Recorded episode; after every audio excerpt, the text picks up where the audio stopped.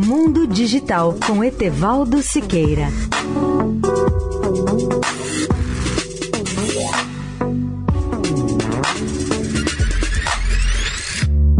Olá, amigos da Eldorado.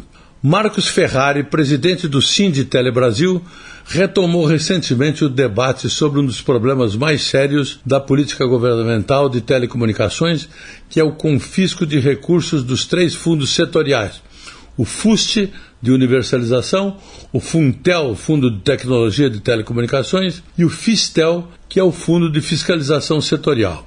Ferrari relembra que desde a criação desses fundos no ano 2000 já foram recolhidos mais de 100 bilhões de reais. Vejam que absurdo! E apenas 8% desse total foram utilizados no setor. O restante é puramente confiscado para, segundo os últimos governos federais, aspas, fazer superávit primário. Imagino que poderia ser feito com 100 bilhões de reais, algo equivalente a 24 bilhões de dólares, se fossem investidos em projetos de democratização das telecomunicações e da internet nas regiões menos desenvolvidas do país.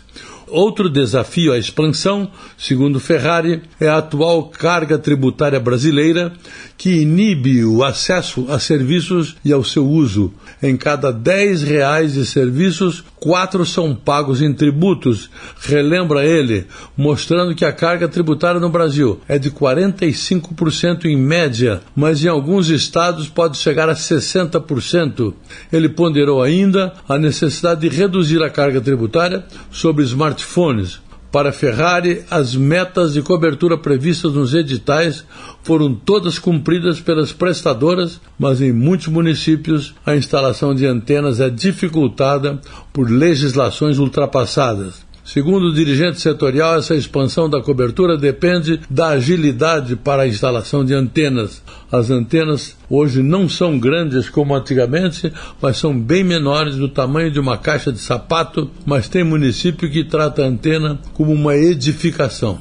Por isso, ele defende a atualização das leis municipais relativas à instalação de antenas, de modo a adequá-las à Lei Geral de Antenas, isso poderá melhorar sobremaneira a conectividade.